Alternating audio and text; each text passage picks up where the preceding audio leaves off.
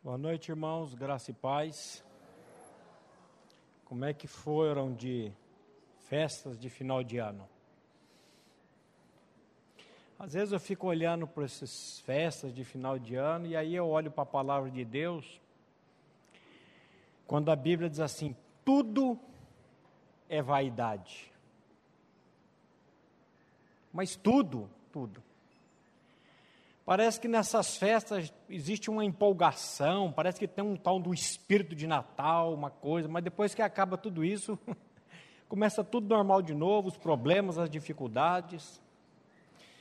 E eu não sei não, meus irmãos, mas acho que a nossa segurança, acho não, eu tenho certeza que a nossa segurança está na palavra de Deus. Eu queria ler com vocês Efésios 6, de 18 a 20.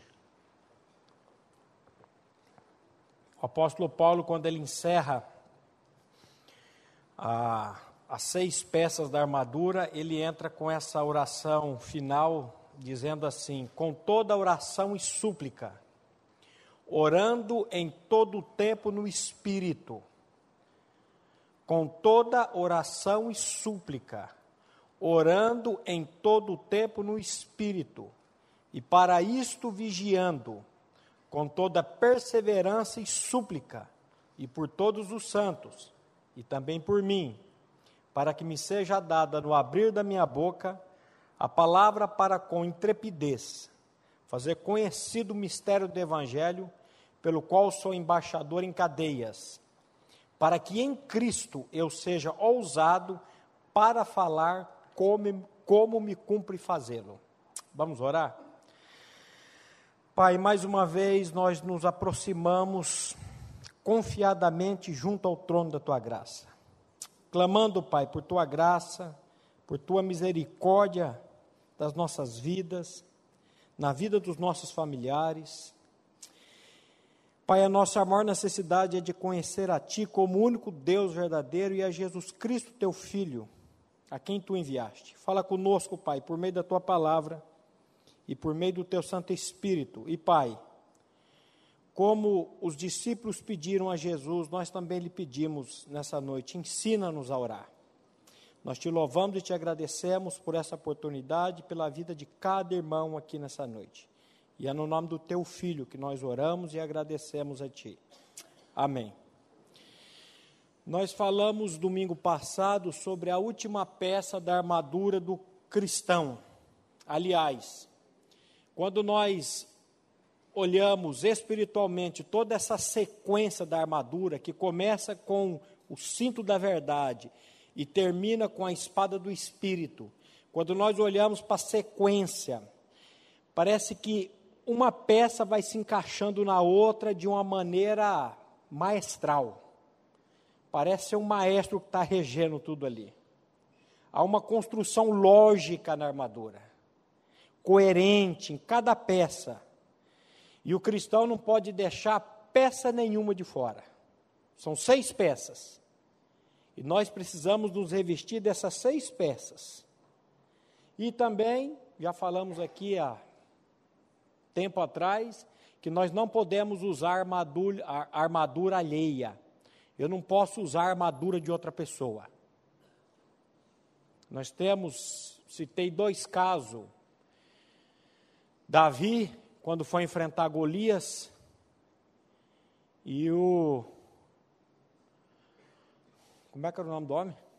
Saul, que devia ter quase dois metros de altura. Davizinho era um quase que tampinha, não era um Paulo, mas ele era um tampinha também. E Saul pega a armadura e quer que Davizinho coloca. Ele coloca, depois ele fala: não tem jeito de lutar com esse troço. Eu tô... Ele arranca aquilo e fala: eu vou em nome do Senhor dos Exércitos.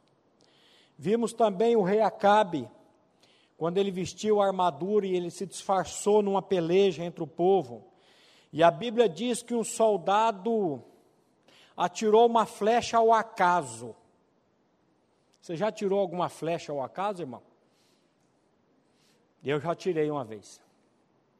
A minha filha treinando para disputar tiro ao alvo na rua debaixo da minha casa, ela fez um, uma mira, um arco daqueles quase que profissionais, e eu fui lá ver, e de repente peguei aquele arco dela, tirei e resolvi dar um tiro para cima com arco e flecha. Meus irmãos do céu.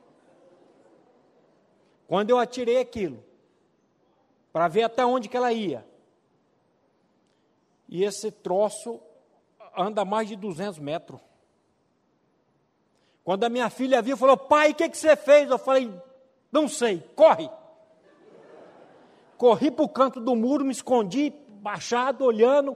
Ela pegou o alvo, botou na cabeça, baixou-se. E foi uns segundos ali de muita angústia. Se isso vai na casa de uma pessoa, meu Deus. Quando baixou a coisa, vamos procurar isso, estava lá na frente, fiada, mais da metade na terra. Falei, meu pai.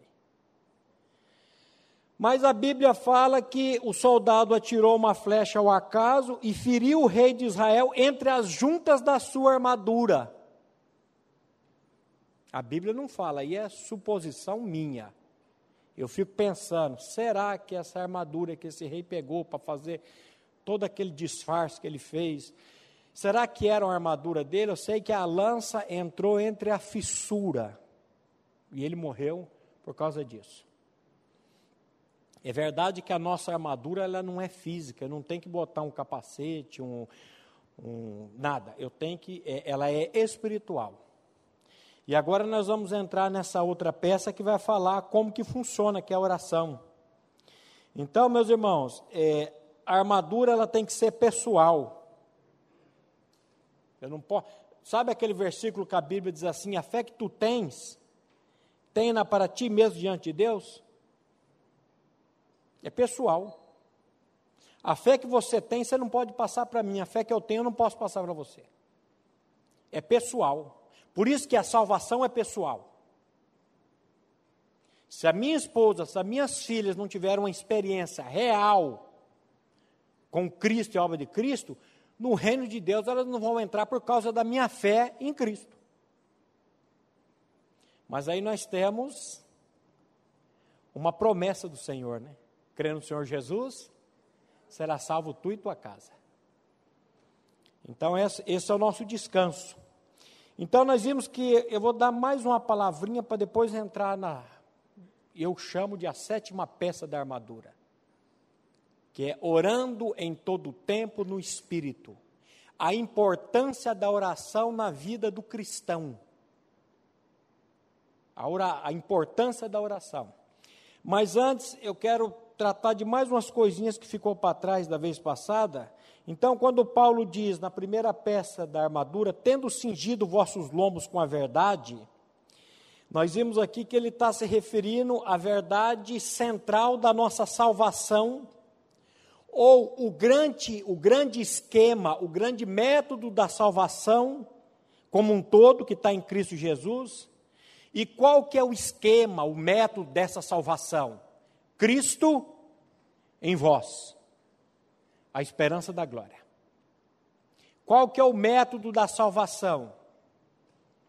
Eu sempre digo que texto mais claro do que 1 João 5, 11 e 12, para mim não existe. É um texto muito claro, ele vai mostrar aqui, 1 João 5, 11 e 12. E o testemunho é este: que Deus nos deu a vida eterna e esta vida está no seu Filho. Aquele que tem o Filho tem a vida. Aquele que não tem o Filho de Deus não tem a vida. Qual que é o grande esquema, o mistério da salvação? Cristo em nós, Cristo em vós, Cristo em mim. E aí João está dizendo assim: o testemunho é este, dois pontos. Deus nos deu passado, a vida eterna. Ele não vai te dar, ele já te deu. Ah, mas eu não tenho ainda. Falta de conhecimento, justiça própria e incredulidade. São os três motivos bíblicos para você não ter tido essa experiência ainda. Então ele já deu. E a vida eterna está em seu filho, é uma pessoa. Aí ele diz: quem tem um filho, tem a vida. Quem não tem o filho de Deus, não tem a vida. Então a pergunta que você precisa fazer para você mesmo é essa: eu tenho filho de Deus vivendo em mim ou não? Se alguém está em Cristo, é uma nova criatura. O significado da primeira peça da armadura é isso: é você estar preso com o cinto da verdade, a palavra. A palavra tem que estar entrelaçada, a palavra tem que estar presa em você, como um cinto. E o significado espiritual do cinto é a salvação gratuita que nós temos na pessoa de Cristo. Então eu sempre falo que texto mais claro do que esse não existe. O texto não está falando se você tem um batismo, se você tem uma denominação, Ainda que isso seja importante, que o batismo seja importante, que a reunião numa congregação seja importante, mas o texto está dizendo que quem tem o Filho de Deus, que é Cristo. E Maurício, como é que eu faço para o Filho de Deus viver em mim? Só tem um jeito: crendo que lá na cruz houve a morte de Cristo e a minha morte com Cristo. Eu estou crucificado com Cristo, disse Paulo, e vivo não mais eu, mas Cristo vive em mim. Essa foi uma experiência do apóstolo Paulo. Precisa ser a sua e a minha experiência também. Do que? Da minha co-crucificação com Cristo naquela cruz. Quando Cristo foi levantado naquela cruz, hoje o irmão, o irmão Joel estava perguntando para mim: Você já viu o seu nome na Bíblia? Eu falei: Já, completo, Maurício Marcelo Torres. Que ele estava todo metido, que ele tem o livro Joel e ele tem o nome Joel lá também. E, e, e aonde é isso? Foi lá na cruz, lá no todos. Jesus disse assim: E eu, quando for levantado da terra, atrairei todos a mim mesmo. Nesse todos está eu. Nesse todos estava eu, estou eu nesse todos. Quando Cristo morreu, eu morri com ele. Então, seu nome também está na Bíblia. Aonde? Lá no todos de João 12, 32. Se você crê. Se você não crê, você não está, não. Por isso que Jesus diz: se creres, verás o que? A glória de Deus. Aonde? Na sua vida. Na minha vida. Tem gente que não fica doido para ir embora para o céu, porque lá o céu para o cristão já é aqui, meu irmão. Ele já começa a usufruir aqui. Então, na espada do Espírito, que foi a última peça que nós vimos semana passada, o foco é outro ele está se referindo aqui ao nosso, ao meu, ao nosso detalhado conhecimento da palavra. Refere-se ao conhecimento das Escrituras, em suas particularidades, e a nossa capacidade de selecionar e usar a palavra a qualquer momento. Quando eu sou tomado por um surto, não sei se existe isso, acho que existe, né? Surto de ansiedade.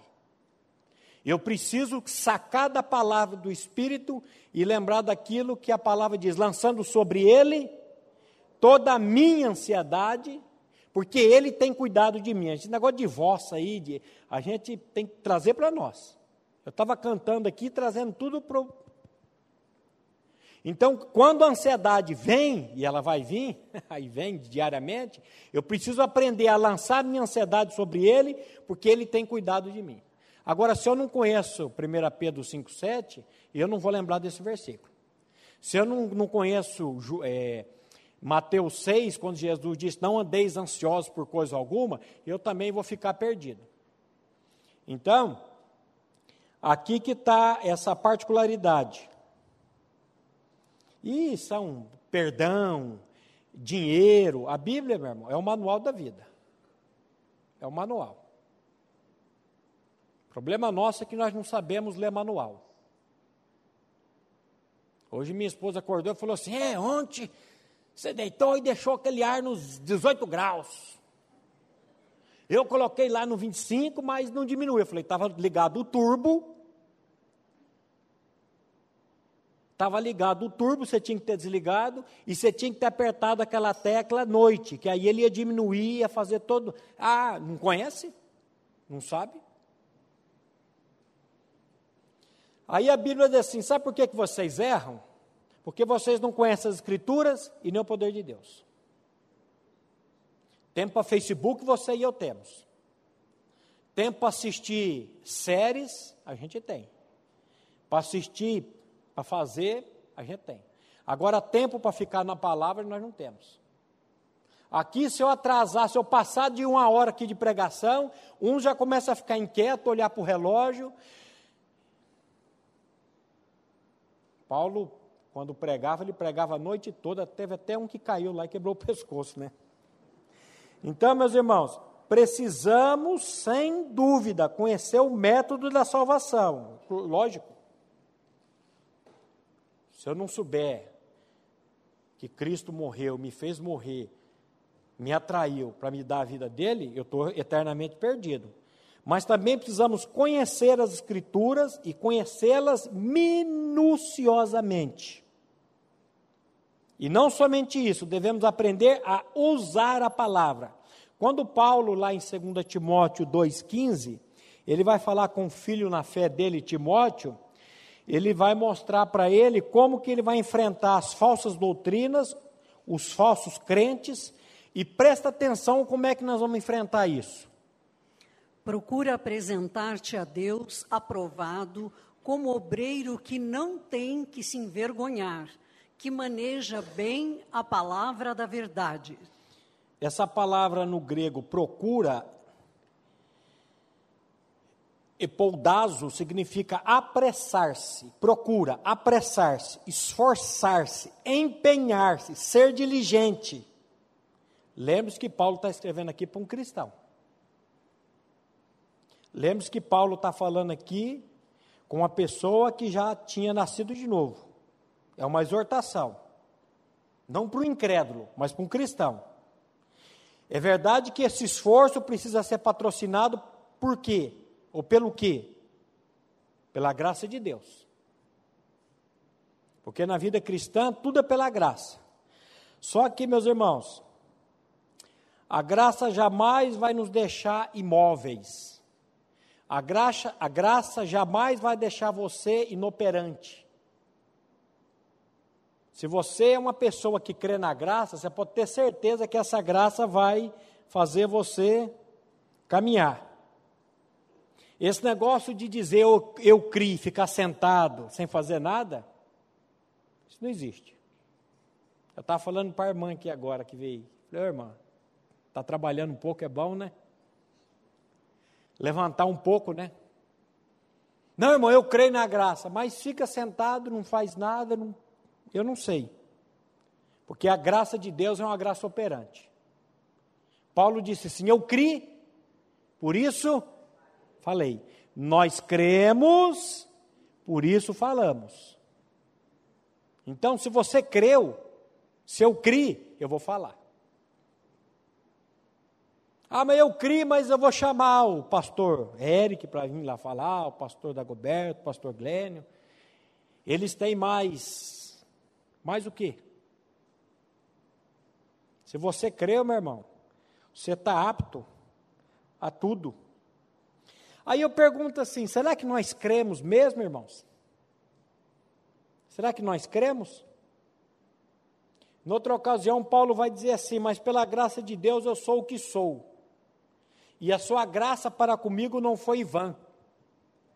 Antes, trabalhei muito mais do que todos eles, todavia não eu, mas a graça de Deus para comigo.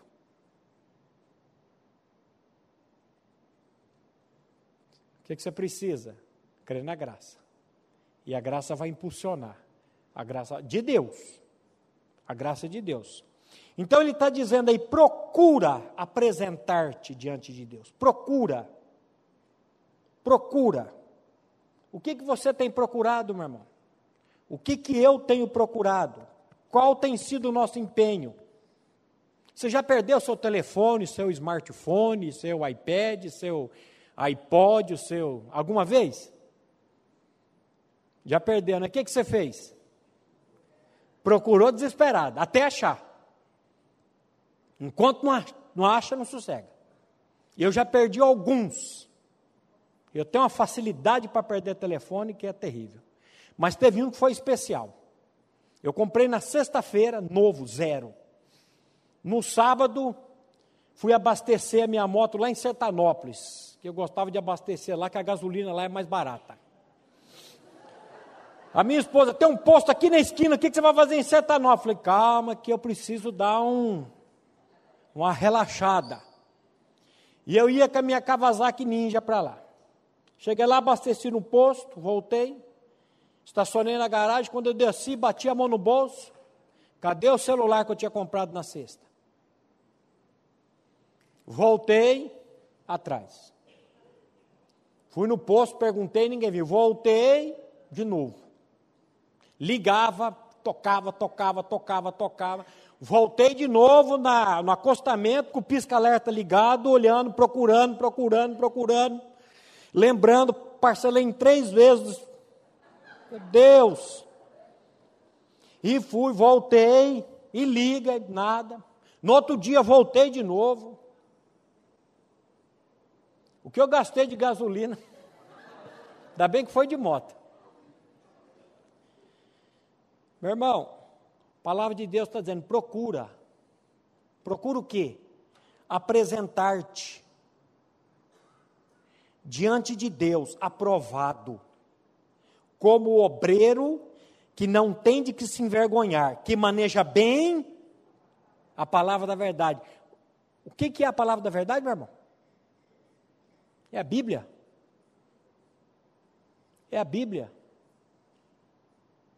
Eu lembro, eu sou uma das pessoas que dou graças a Deus por esses novos sistemas tecnológicos, pelos Googles da vida.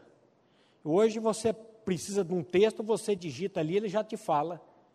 Mas eu estava cansado, vira e mexe, eu estava lá na minha oficina trabalhando lá fora, o telefone tocava, Maurício, telefone corria lá, chegava lá, ô irmão, onde que está aquele versículo que fala assim, tal, tal, tal, ô irmão. Às vezes eu sabia de cabeça, às vezes tinha que procurar. Daqui a pouco, telefone de novo, Maurício, outro irmão, oh, onde que está aquele versículo que fala que o Senhor é o meu pastor? Ô irmão, é o Salmo 23.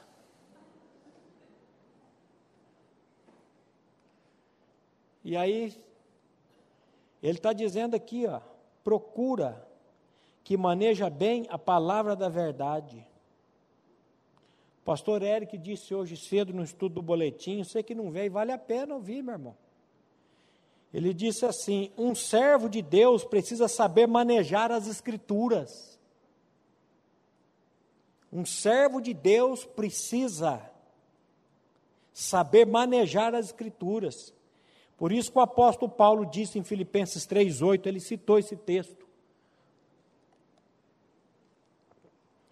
Sim, deveras considero tudo como perda, por causa da sublimidade do conhecimento de Cristo Jesus, meu Senhor, por amor do qual perdi todas as coisas e as considero como refúgio para ganhar a Cristo. Oh, meu irmão do céu, que inveja santa.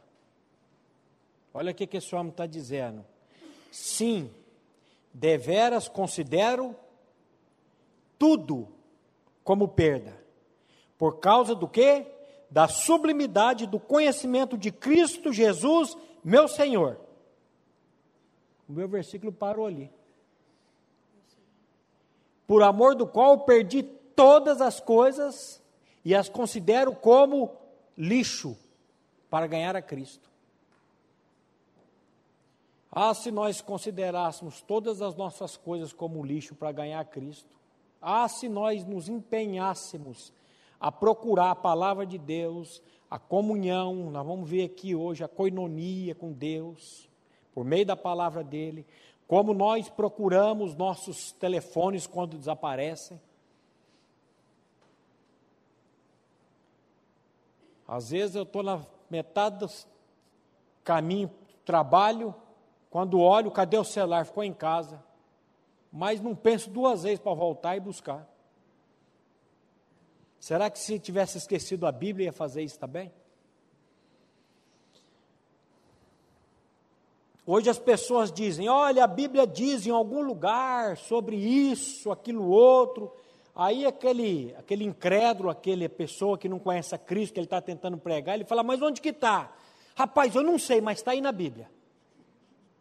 Não sabe manejar a palavra da verdade, não sabe procurar, não, não, não tem esse, esse contato com a palavra. Tem gente que acha que quem tem que conhecer Bíblia é pastor. É verdade que pastor tem que conhecer Bíblia. Mas não é só pastor que tem que conhecer Bíblia, não, irmão. Todo cristão precisa conhecer a palavra. Todo cristão precisa ter contato com a palavra diariamente. É uma vergonha hoje o povo que se diz cristão e tem tempo para tanta coisa nessa vida e não tem tempo para estar em contato com a palavra de Deus. Isso é uma vergonha para você e para mim também, que muitas vezes eu troco a palavra por outras coisas. É uma vergonha. Então nós precisamos conhecer a Bíblia e muito bem, viu, meus irmãos? Eu ouvi um estudo essa semana de um pastor que ele fala que nós estamos em dois processos nas nossas vidas. Ou, ou eu estou sendo moldado à imagem de Deus, ou eu estou moldando Deus à minha própria imagem. Olha que coisa interessante. Vê se você entende isso. Ou eu estou sendo alinhado à imagem de Deus, ou eu estou sendo alinhado à vontade de Deus, ou eu estou querendo que Deus seja alinhado à minha vontade.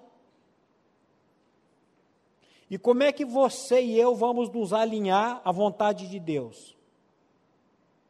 Só tem um jeito: tendo contato com a palavra diariamente. O salmista diz: Lâmpada para os meus pés é a tua palavra, e luz para o meu caminho. Se você e eu não estamos em contato com a palavra, meu irmão, nós estamos em trevas, porque a palavra é a luz. É a palavra que faz a separação. É a palavra que nos dá a capacidade de fazer aquilo que o profeta Isaías, se eu não me engano, diz: separar o precioso do vil. É a palavra que vai gerar fé no nosso coração para fazer isso. Quando Paulo vai dizer, lembra de Romanos 12, quando Paulo fala da para nós não nos conformarmos com esse mundo, mas para sermos transformados pela renovação da nossa mente? E como é que a nossa mente é renovada, meu irmão? Por meio da palavra. Por meio da palavra. Essa transformação se dá pela palavra e pela ação do Espírito. Moço, ontem, eu e José fomos ontem lá nas clínicas de recuperação. Saímos seis e meia de casa, voltamos dez horas da manhã. Até falei para ele, vou, por outro, vou por, pelo caminho da lama, que agora tem alguém para empurrar se eu, se eu atolar. E o moço na clínica de recuperação estava falando hoje pela manhã que conhece a palavra muito, que teve muitos debates com o pastor Antônio Buchaim, eu não conheci, mas muitos irmãos mais velhos, eu, Joel, que é mais velho, está balançando a cabeça ali, conheceu o pastor Antônio Buchaim. Citou pastor Thomas, pastor Glênio. E ele abriu a palavra em João 3, quando Jesus disse lá: Aquele que não nascer de novo não pode ver o reino de Deus. Quando Jesus disse para Nicodemos. E Nicodemos vira e fala: Como pode ser isso? E ele com aquele versículo aberto, olhando para mim, chorando, dizendo: Como que pode ser isso, irmão? Como que eu consigo fazer isso? Eu virei para ele e falei: Não sei. Porque isso é coisa do espírito, isso é como o vento. Ninguém sabe para onde vem, ninguém sabe para onde vai. Assim é todo aquele que é nascido do espírito. Mas eu vou dar uma dica para você, meu irmão: humilhe-se diante de Deus, humilhe-se diante do trono da graça de Deus. Põe essa, eu ia falar outra palavra, põe essa cara no chão aí, clame a Deus por misericórdia. Porque a Bíblia diz que Deus resiste ao soberbo, mas dá graça ao humilde. Humilde, humus é aquele que vem, é aquele que se encurva, aquele que desce. Põe a cara no chão e clame a Deus, porque palavra você conhece, meu irmão. Tiveram que até dar um pito nele lá, porque eu citava o versículo e ele já remendava. Eu citava o versículo e ele já remendava. Conhece Bíblia, 35 anos preso no vício das drogas. Eu fui buscar lá na casa da mãe dele, uma irmã da nossa comunidade aqui. Ela não, não sabia mais o que fazer. Voltei com ele lá, queria ir lá para Brataque. Falei, não, não, vamos pra, voltar para a clínica. Você não quer recuperação? Você não quer tratamento?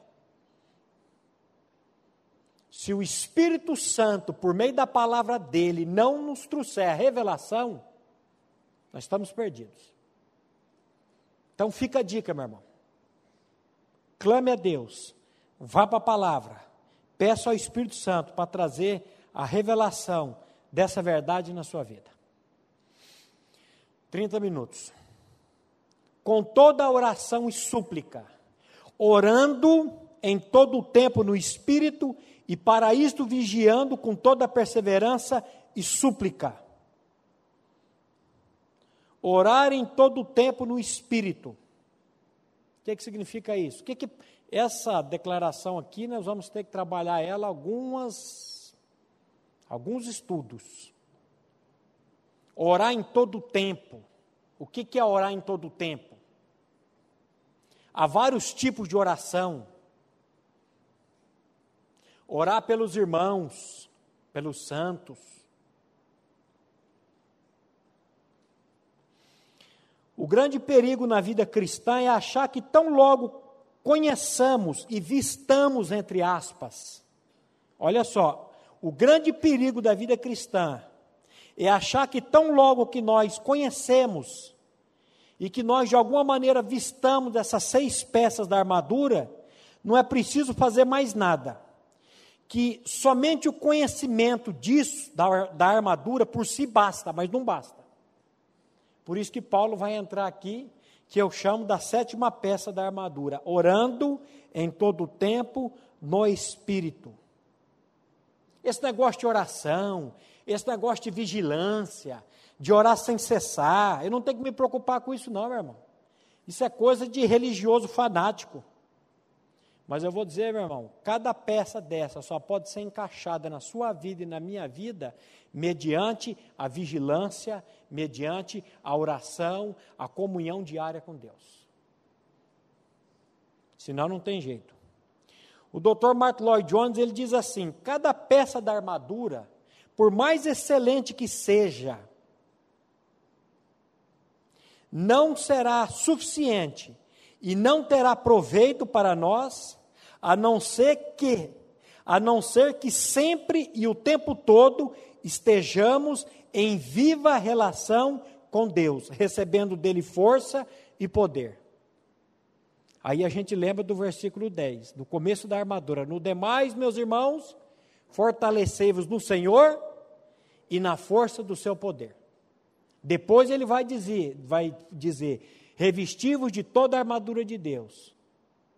Eu falo que o segredo da armadura está no capítulo, versículo 10. No demais, meus irmãos, fortalecei-vos do Senhor e na força do seu poder. O que, que é isso, meu irmão? Comunhão. Diária e íntima com Ele. Por que, que vocês acham que Paulo disse lá em 1 Tessalonicenses 5,17, o que ele está dizendo aí?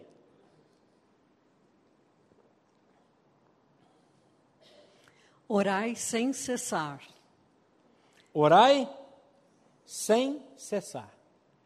Eu fui procurar essa palavra agora à tarde no grego, ela significa sem interrupção, incessantemente, sem cessar. O moço de uma clínica falou para mim: então eu não posso fazer mais nada, eu tenho que ficar o dia inteiro em casa, trancado num quarto, de joelho, é, é, rezando, orando. Eu falei: não, meu irmão, você não entendeu. Orar sem cessar é todo o tempo da minha vida eu estou em comunhão com Deus. Eu posso estar dirigindo e orando. Eu posso estar pregando e orando. Pedindo, Deus, abre os olhos do entendimento. Deus, dá-me a palavra. Eu posso estar trabalhando e orando. Eu posso estar pagando lá na padaria o café e orando pela vida daquela pessoa. O segredo da vida cristã está aqui: orar sem cessar. Você sabe qual é o segredo da vida cristã? Comunhão. O segredo da vida cristã, estou falando para cristão. O segredo da vida cristã é andar com Deus. É estar em comunhão íntima com Deus todos os dias. Todo dia. Eu estou falando aqui, volto a dizer, para cristão, para pessoa que nasceu de novo. Como é que eu nasço de novo? Crendo que lá na cruz, quando Cristo foi crucificado, ele atraiu o meu velho homem, ele atraiu o meu eu. E quando ele morreu, eu morri com ele. Eu nasço de novo quando eu creia no meu batismo, não nas águas, mas o meu batismo na morte com Cristo. Ou não sabeis que todos quantos fomos batizados em Jesus Cristo, fomos batizados na sua morte? Fomos sepultados com Ele pelo batismo na morte. Essa é a principal revelação que cada um de nós precisamos. Então eu estou falando aqui para cristão. Qual que é a nossa maior necessidade? Comunhão com Deus. Você nunca vai encontrar na Bíblia Deus nos chamando para ser perfeitos. Você vai ver a Bíblia dizendo Deus nos chamando para ter comunhão com Ele. Koinonia é a palavra no grego. Lembra de Abraão quando estava com 99 anos? Deus disse: Abraão, anda na minha presença.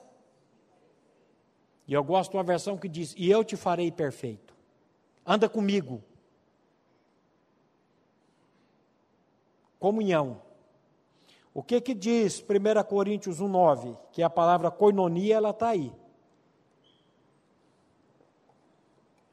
Fiel é Deus pelo qual fostes chamados à comunhão de seu Filho Jesus Cristo, nosso Senhor. Fiel é Deus pelo qual fostes chamados à coinonia, essa palavra comunhão, coinonia, de seu Filho Jesus Cristo, nosso Salvador. Nosso Senhor. A minha versão diz nosso Salvador. Jesus é o Salvador da sua vida, irmão? Opa, amém. Nunca devemos nos esquecer de que na vida cristã a oração é essencial e a nossa negligência neste assunto tem nos afundado dia a dia nessa coisa chamada desejos da carne, concupiscências, pecado. Muitos têm naufragado na fé, meu irmão, sabe por quê? Por falta de estar em comunhão com Deus, em comunhão com a palavra. Porque a palavra, ela é viva e eficaz, e ela, ela tem, ela é como uma faca de dois gumes.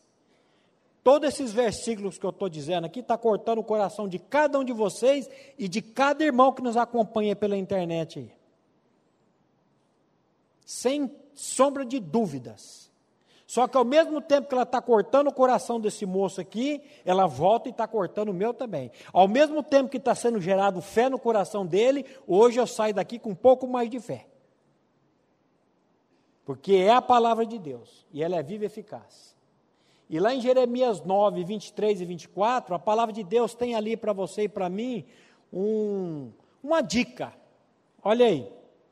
Assim diz o Senhor: Não se glorie o sábio na sua sabedoria, nem o forte na sua força, nem o rico nas suas riquezas.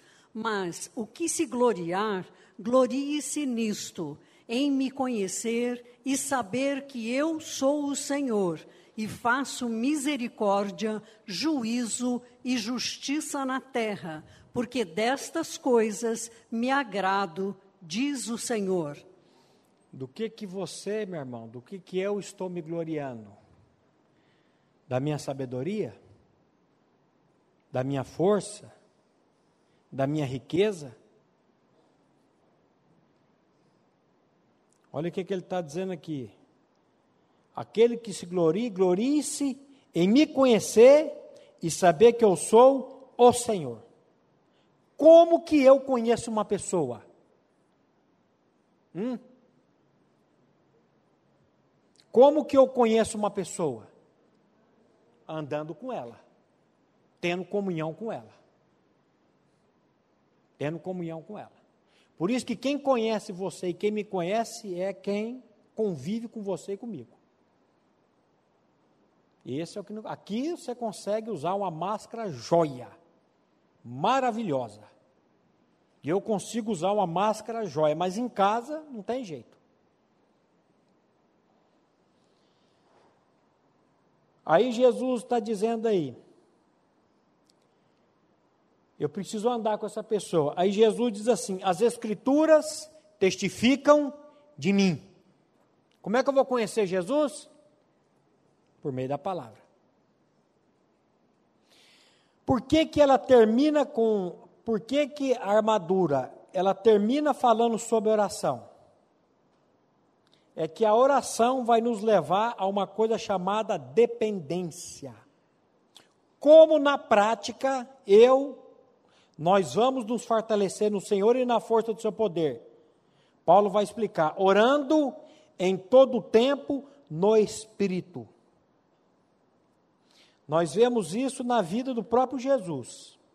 Se você ler o Novo Testamento, você vai ver quanto tempo e quantas vezes Jesus se isolava para orar. Quanto tempo ele se dava na presença do Pai. Ele costumava ficar noites inteiras orando. Qual foi a última noite que você passou orando, meu irmão? Qual foi a última noite que eu passei orando? Tem que rir para não chorar, né? Eu lembro quando eu era viciado em Fórmula 1, que eu não conseguia nem dormir para assistir as corridas do Japão, que era de madrugada. E eu deixava tudo programado para gravar, tentava deitar, botava o relógio para despertar, para assistir, porque eu não gostava de assistir corrida gravada. E eu deitava na cama, era uma ansiedade, não conseguia dormir. Aí ficava esperando até a hora da corrida. Quando eu comecei a estudar isso, eu falei: Meu Deus,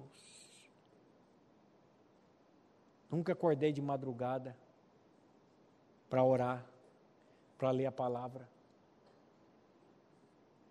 Daqui a pouco nós vamos ver aqui por que, que você anda desanimado. Por que, que você anda exausto. Jesus vai falar de uma parábola sobre o dever de orar sempre e nunca, nunca desfalecer, esmurecer.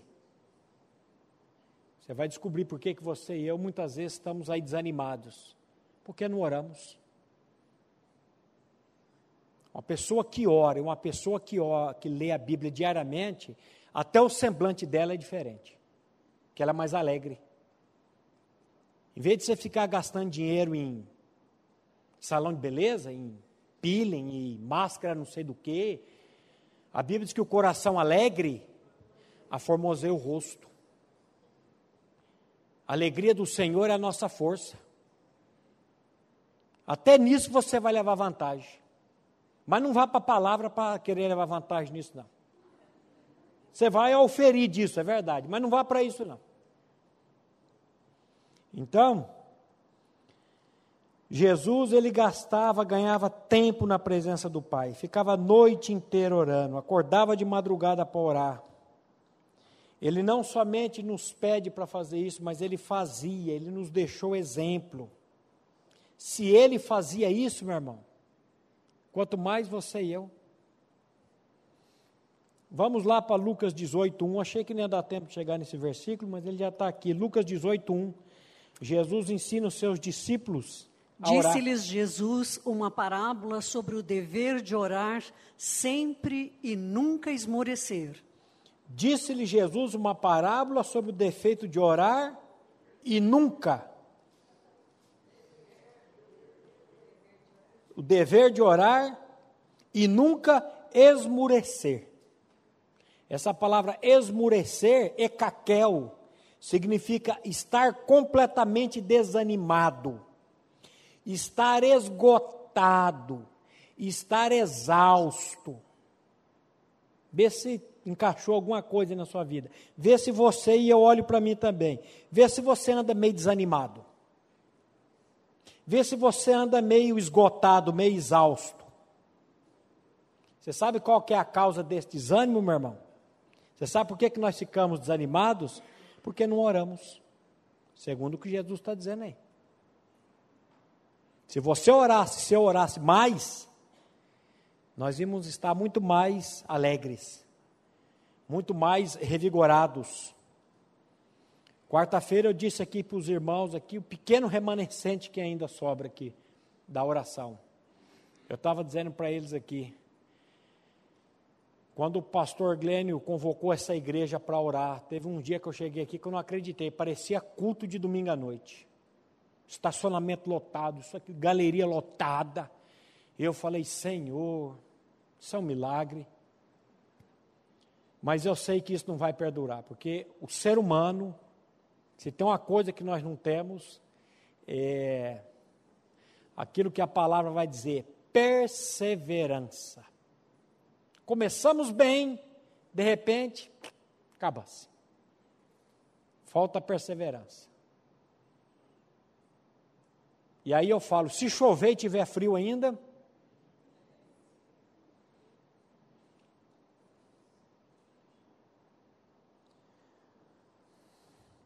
A única alternativa que temos contra o desânimo é a oração. Oramos ou sempre ficaremos desanimados? Faça o teste. Faça o teste essa semana. Comece a orar mais. Comece a orar. Nós vamos ver que existe vários tipos de oração. Tem oração batendo no peito, tem oração dentro de peixe, tem oração olhando para o céu, tem, nós vamos ver aqui várias coisas aqui. Então, dito tudo isso, eu preciso fazer uma pergunta para vocês. Qual é o lugar da oração na sua e na minha vida? Dê uma nota, não precisa falar, de 1 a 10. Qual tem sido? Se você hoje pudesse a Bíblia diz: examinai-vos a vós mesmos, provai-vos a vós mesmos, para saber se realmente estáis em Cristo, se não é que já estáis reprovados. Então faça o teste. Olha aí. Quanto de oração você tem dedicado a Deus? De, de 1 a 10. Não quero colocar de zero, não, porque eu não quero crer que você é um cristão que não ora nada. Aí eu vou ter que voltar para João 3,3 e pregar o novo nascimento para você. Que você não nasceu de novo ainda. Mas você que já nasceu de novo, que Cristo é a sua vida, qual a nota que você daria de 1 a 10? Que papel a oração desempenha em nossas vidas? Até que ponto ela é necessária para nós? Quando eu tenho um problema, quando eu estou passando por uma dificuldade, quanto tempo eu demoro para levar esse problema, essa dificuldade diante do trono da graça de Deus? Quanto tempo eu fico ali, eu tentando resolver? Porque até a mania é isso, é mania de Deus. Não, eu vou dar um jeito nisso, eu vou resolver esse problema. É só para você pensar. Será que compreendemos que sem a oração ficaremos desanimados?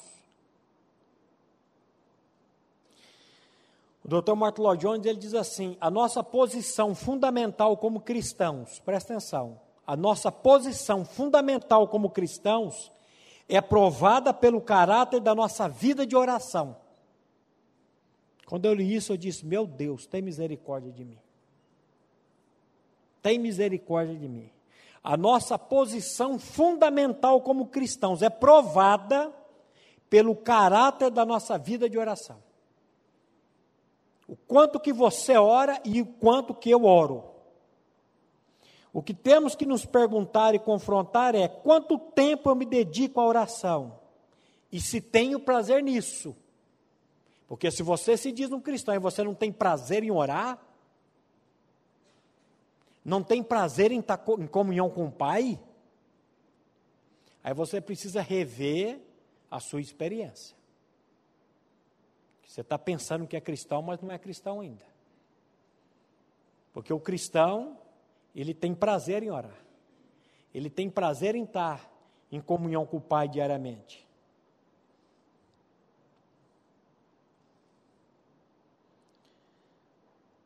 Então, quando Paulo está dizendo aí, meus irmãos, com toda oração e súplica, orando em todo o tempo, no Espírito, e para isso vigiando com toda perseverança e súplica e por todos os santos. Aqui parece que Paulo faz uma espécie de separação ele fala oração, depois ele fala súplica no espírito, vigiando com toda perseverança. Então a pergunta que nós podemos levantar aqui é a seguinte: como orar?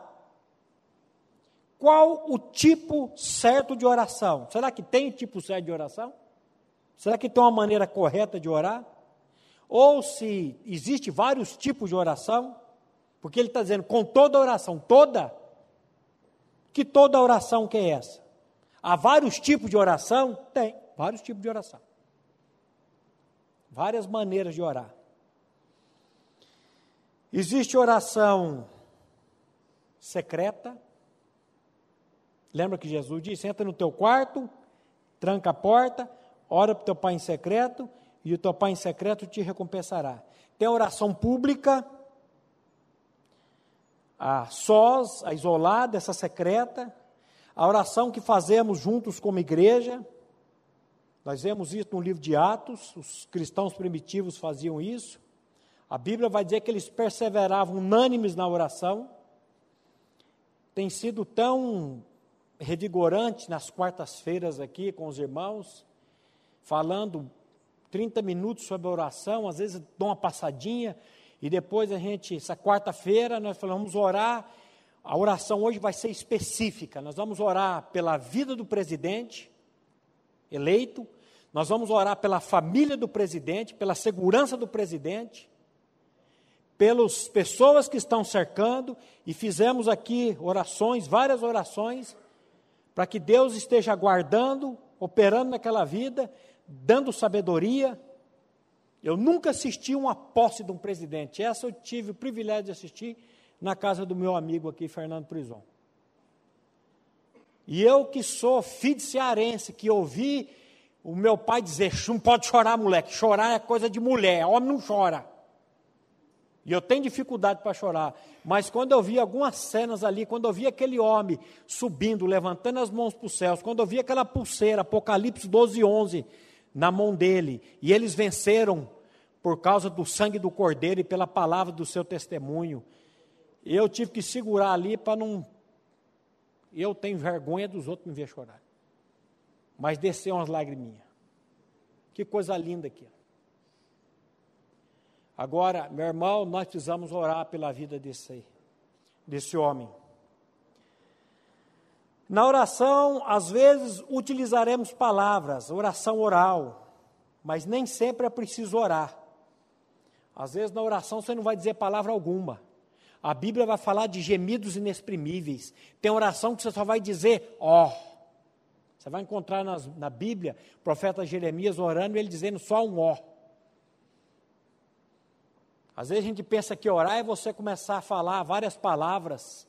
Eu lembro quando eu orava, que a, a oração ela precisa ser inteligente também.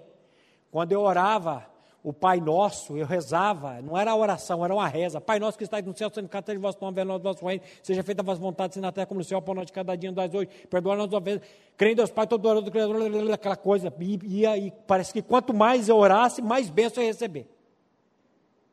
E às vezes, meu irmão, você vai ficar no Pai Nosso ali 30 minutos, só em conversa com o Pai só em comunhão com Ele.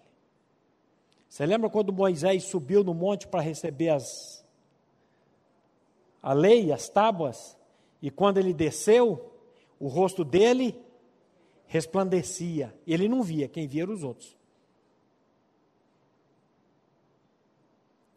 Quando você e eu, escuta o que eu vou dizer, quando você e eu ganharmos mais tempo em comunhão com Deus em oração, saiba que as pessoas vão olhar para nós e vão dizer assim: tem alguma coisa diferente nessa pessoa. Tem alguma coisa diferente. E nessa hora que você vai testemunhar de Cristo, da, da palavra, do que Ele tem feito na sua vida, do que Ele tem feito na minha vida, e aí nós vamos descansar. Vamos ler esse texto, já que eu citei ele, Filipenses 4, 6, que é Praticamente não, a mesma coisa do Efésios 6,18. Não andeis ansiosos de coisa alguma, em tudo, porém, sejam conhecidas diante de Deus as vossas petições, pela oração e pela súplica, com ações de graças. Ó, nessa oração nós estamos sendo aconselhados a não nos inquietar com absolutamente nada, mas aprendemos a entregar tudo a Ele, entregar todas as coisas a Ele, pela oração, súplica e ações de graças. O problema nosso é que nós oramos e suplicamos, oramos e suplicamos, e nunca recebemos, porque tem um terceiro ponto, ação de graça. Mas eu vou agradecer, eu não recebi ainda? Quem disse que você não recebeu? Porque toda oração, ela é respondida por Deus, com sim, com não, com espere. Mas aprenda isso. Quando você e eu começarmos a orar, colocando diante de Deus, suplicando, clamando, e depois de um tempo, Senhor, muito obrigado. Você começar a louvar e agradecer. Aí você vai ver a coisa vindo ou a coisa mudando no coração. Porque às vezes não é negócio, não é a coisa que tem que vir. Às vezes é o coração que tem que aprender a agradecer e a louvar. Aí a gente descansa.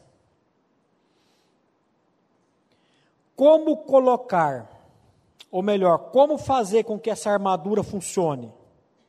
Orando em todo o tempo no Espírito. O John MacArthur diz assim: a oração era o ar espiritual que Jesus respirava todos os dias da sua vida. Ele praticava uma comunhão constante com o Pai. A oração era o ar espiritual que Jesus respirava todo dia, em comunhão com o Pai. Se Jesus fazia isso, meus irmãos, quanto mais nós. E os, lembra do, do pedido que os discípulos fizeram para ele, para Jesus? Ensina-nos a orar, não é pregar. Ensina-nos a orar. Nós não sabemos orar. Senhor, me ensine a orar. Senhor, ensine essa igreja a orar. Ensine as famílias dessa igreja a orar, a estar em comunhão contigo, em comunhão com a tua palavra, por graça, por misericórdia. A vida de Paulo, só para lembrar, quem era Paulo? Um filho amado de Deus. Quem somos nós? Filhos amados de Deus por causa da obra de Cristo. A vida de Paulo era uma vida marcada pela oração. Você vai encontrar isso em todas as saudações de Paulo. Vamos pegar só mais três versículos, Romanos 1, 9 e 10. Olha a vida desse homem como é que era. Porque Deus, a quem sirvo em meu espírito, no evangelho de seu filho, é minha testemunha de como incessantemente faço menção de vós em todas as minhas orações, suplicando que, em algum tempo, pela vontade de Deus, se me ofereça boa ocasião de visitar-vos Orar pelos irmãos, orar pelos companheiros era algo prático, diário na vida de Paulo. É o que ele está dizendo aqui. Como incessantemente faço menção de vós, pedindo sempre em minhas orações que, em algum tempo, pela vontade de Deus, se me ofereça boa ocasião de eu ir ter convosco. 1 Coríntios 1, 4. Veja o que Paulo está dizendo aí. Sempre dou graças a meu Deus a vosso respeito, a propósito da sua graça que vos foi dada em Cristo Jesus. Sempre dou graças ao meu Deus. Sabe o que é isso, meu irmão? Oração.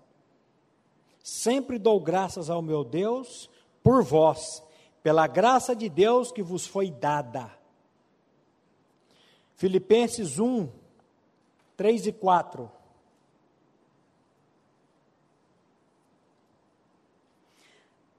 Dou graças ao meu Deus por tudo que recordo de vós, fazendo sempre, com alegria, súplicas por todos vós em todas as minhas orações. Fazendo sempre, com alegria, oração por vós em, toda, em todas as minhas súplicas. 1 Tessalonicenses 1, 1 e 2.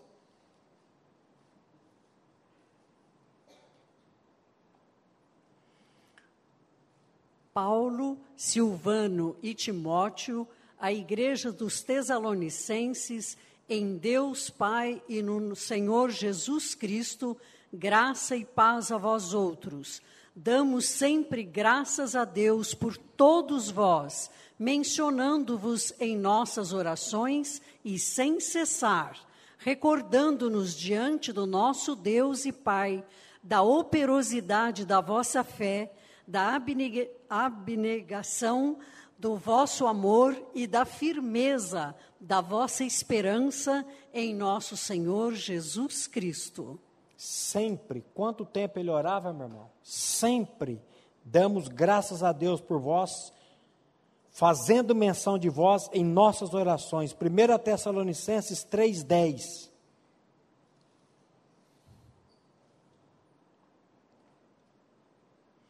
Orando noite e dia, com máximo empenho, para vos ver pessoalmente e reparar as deficiências da vossa fé? Orando abundantemente, dia e noite, para que possamos ver o vosso rosto e supramos o que falta da vossa fé. Orando abundantemente. Você sabe qual era o segredo de Paulo? oração. Vou pegar só mais um. 2 Timóteo 1, de 1 a 3. Você vai ver que esse discípulo do Senhor, ele respirava oração.